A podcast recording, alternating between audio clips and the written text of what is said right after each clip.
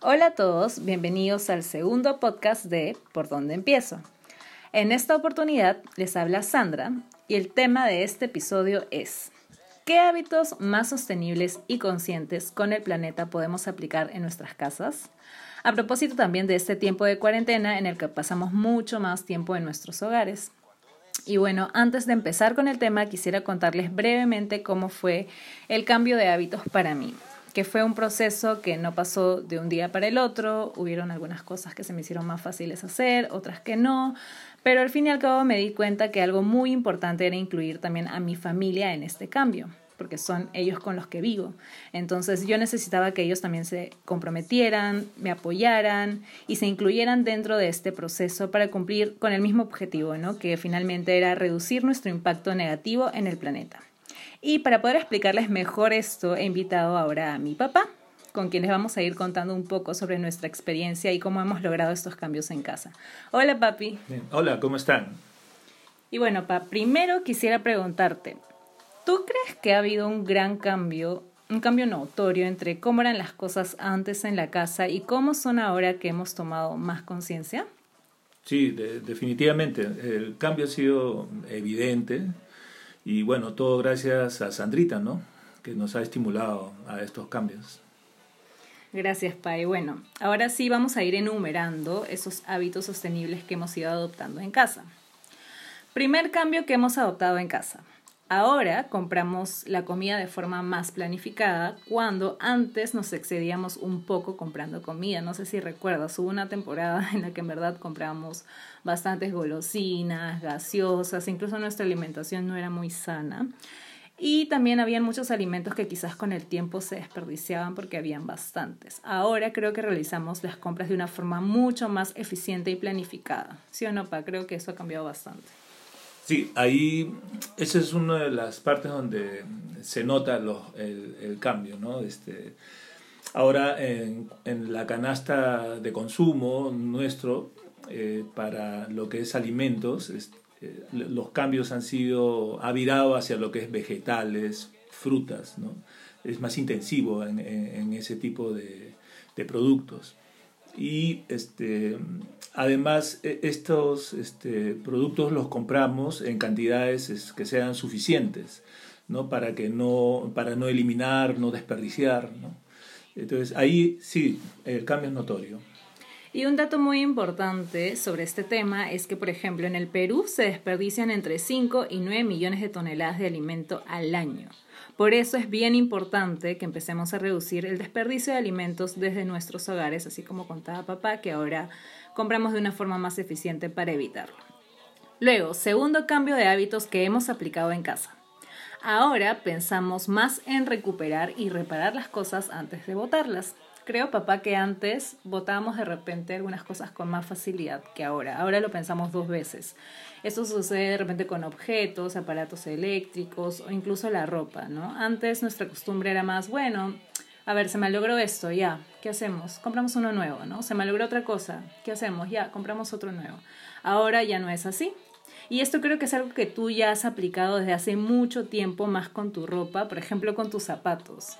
Sí, sí, de, ahí eh, bueno, es una anécdota bien bonita porque desde que cuando yo era joven, o sea, adolescente, siempre he tenido la costumbre de usar los servicios del zapatero de Remendón del barrio, de Surquío, que era donde vivía en ese entonces, ¿no? De adolescente.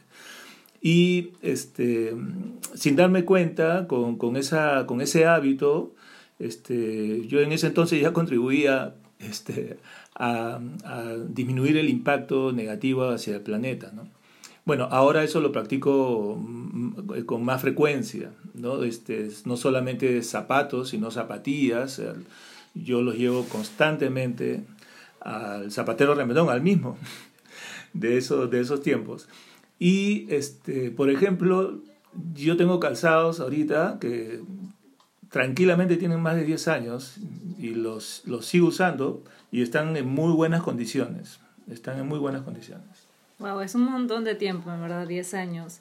Y bueno, también este hábito de, de, de, reparar las cosas, que es muy tradicional, ¿no? De llevar las cosas al sastre para que las metan o arreglar los zapatos así como mi papá en el zapatero.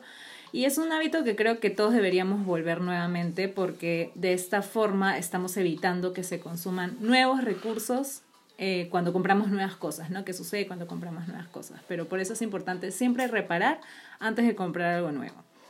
Luego, tercer hábito más sostenible que hemos adoptado en casa. Ahora también hemos reducido muchísimo nuestro consumo de carne.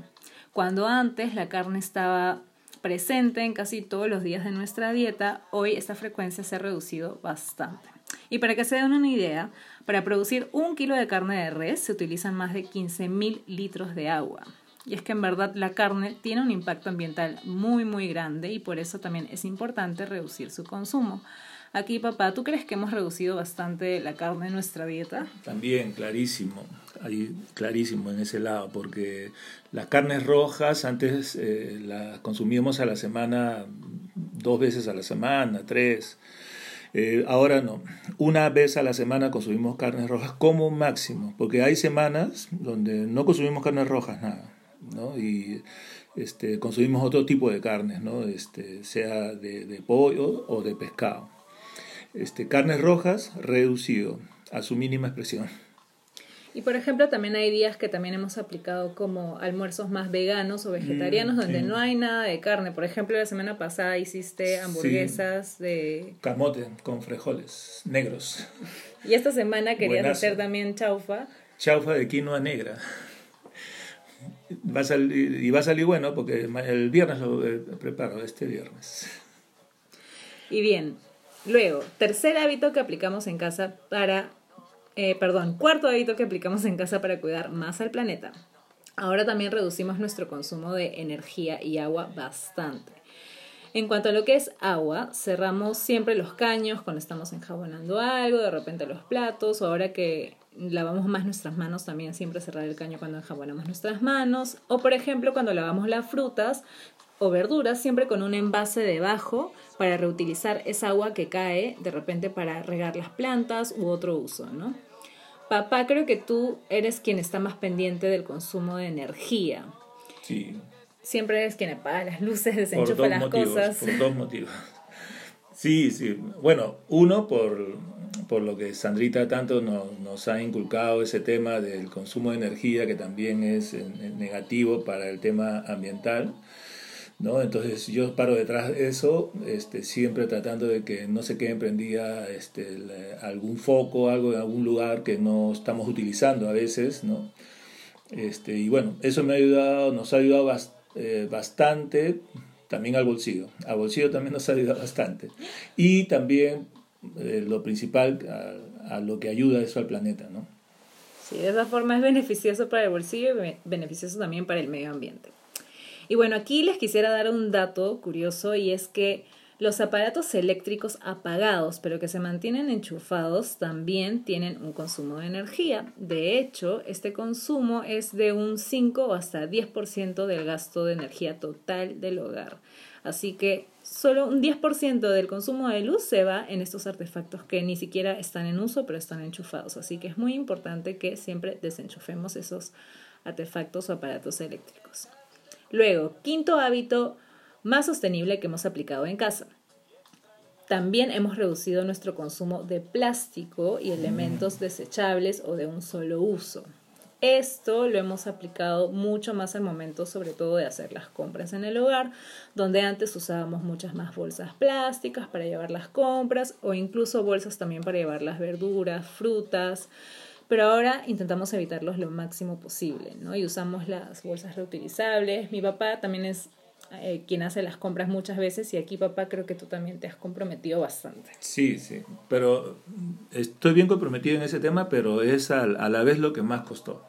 Así es. ¿no? Este, pero ya, ya ese hábito ya lo tengo incorporado. Este, llevo a los supermercados o al mercado este, las bolsas reutilizables. Incluso utilizamos las mallas este, que utilizan mucho en los supermercados para envolver los tomates, las cebollas. ¿no? Eso lo, acá lo, lo, traemos a casa y lo volvemos a usar, lo volvemos a llevar otra vez al supermercado para eh, reutilizarlo. ¿no? Sí, ahí ese cambio ha sido muy interesante. Y bueno, como bien comentabas, esto ha sido creo que lo que más te costó a ti, porque yo incluso renegaba un montón porque al inicio te olvidabas siempre las bolsas reutilizables y llegabas con las bolsas plásticas. Incluso una vez que les cuento, me molesté tanto con mi papá porque llegó con todas las bolsas plásticas que a la siguiente oportunidad que hizo compras, llegó con todas las compras en sus manos, así abrazándolas como un equeco, para que yo no me moleste. Para que no me llame la atención, Sandrita. Pero ahí yo me di cuenta que mi papá en verdad me estaba apoyando, ¿no? Y bueno, sobre este punto de desechos plásticos, de consumo de plástico, quisiera contarles un dato y es que cada segundo se arrojan al mar y a los océanos unos 200 kilos de plástico. Por eso es importante reducir el consumo de los plásticos, sobre todo los de un solo uso o desechables. Luego, sexto hábito más sostenible que hemos adoptado en casa es ahora realizamos el proceso de compostaje. Para los que no saben quién es, qué, qué, es compostaje, el compostaje es un proceso por el cual convertimos nuestros residuos orgánicos en abono natural para la tierra. Entonces, nosotros antes tirábamos todos los residuos orgánicos que son cáscaras de frutas, verduras o cáscaras de huevo de repente y todo esto terminaba en la basura de la casa. Para aquellos que quieran saber qué es compostaje o quieran averiguar más sobre compostaje, les recomiendo seguir la página de Lima Compost en redes sociales. Y bueno, pa, acá sobre el compostaje tú también me has ayudado bastante porque eres quien está en la cocina. Sí, bueno, en ese lado también contribuimos y contribuyo personalmente con Sandrita.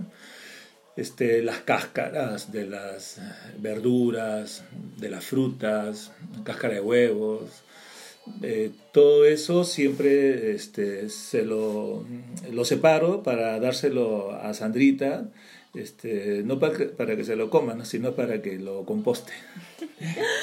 Así es, papá. Y bueno, como dato también quería añadir que el 50% de nuestra basura está compuesto por estos residuos orgánicos, así que con el compostaje ayudamos a reducir nuestra basura a la mitad. Y bien, luego el séptimo y ya último hábito que hemos aplicado en casa para proteger más el planeta. Ahora reciclamos todo lo que podemos. Antes tirábamos muchas cosas que no sabíamos o de repente no teníamos idea si eran reciclables o no, se les podíamos dar otra vida o no. En cambio, hoy día separamos todo lo que se pueda reciclar, plásticos, metales, papeles, cartones, tetrapack, todo lo que sea posible reciclar, lo separamos en un espacio especial en la casa. Acá también, papá, tú eres quien me apoya bastante. Sí, sí, aquí eh, todos participamos acá, básicamente. Es como una complicidad que hay en la familia. ¿No? Y todo está bien coordinado, porque todos este, usamos alguna botella de plástico, este, se, se acabó lo que el contenido, se lava por dentro y lo destinamos a un espacio determinado en la cocina y de ahí una vez que se ha juntado algo, eh, mi esposa la mayoría de veces lo lleva a un lugar que hemos destinado en la casa para, para ello, ¿no? para que después pueda ser reciclado o se lo lleve el camión de reciclaje. Y aquí les quisiera contar que en el Perú actualmente solo un 3% de la población recicla, pero ahora que ha salido una nueva legislación, se ha aprobado una nueva legislación donde el reciclaje va a ser obligatorio para todos los hogares, esperamos que estas cifras aumente y que más nos comprometamos con el reciclaje. Recuerden que durante esta temporada de cuarentena, en las siguientes semanas se va a ir reactivando este servicio, así que es importante que sigamos guardando todos los reciclables en nuestra casa para apoyar a todas las familias que viven de este trabajo de reciclar. Y bueno, finalmente, papá, luego de haber enumerado todos estos cambios que hemos aplicado en casa, hay una pregunta que me gustaría hacerte y es, ¿qué te motivó a ti a generar estos cambios?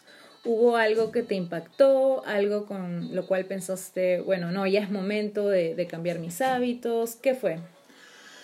Sí, hay un, hay un hecho, ¿no? que sinceramente es lo que nos, este, eh, personalmente y creo que también a, a la, familia nos impactó, que fue un documento que nos enseñó Sandrita para este que trataba sobre todos los desperdicios eh, de plástico que van a parar al mar, ¿no?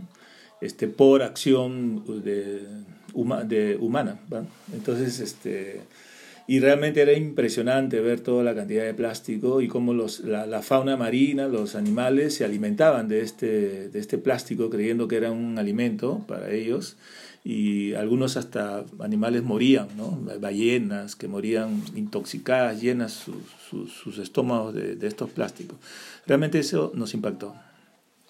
Y para aquellos que quieran saber cuál es este documental, pues se llama A Plastic Ocean y lo pueden encontrar en Netflix, así que ahora en este tiempo de cuarentena pueden aprovechar en verlo. Y ya para terminar, quiero agradecerte, papá. Gracias por acompañarme hoy día en este episodio de podcast. También gracias por todo el apoyo durante este, este tiempo, porque creo que no hubiese sido posible haber generado todos estos cambios sin tu apoyo y sin el apoyo de los demás miembros de nuestra familia. Espero que esta conversación les sirva también para que puedan aplicar estos cambios en casa y entender que es muy importante que las personas con las que convivimos también se comprometan a los cambios que queremos generar para lograr ese objetivo de reducir lo máximo posible nuestro impacto en el planeta. Así que si les ha gustado el podcast de hoy día, tienen que seguir los siguientes episodios porque vamos a seguir desarrollando muchos otros temas sobre cómo podemos reducir nuestro impacto ambiental. Por esta oportunidad me despido y muchas gracias por escucharnos.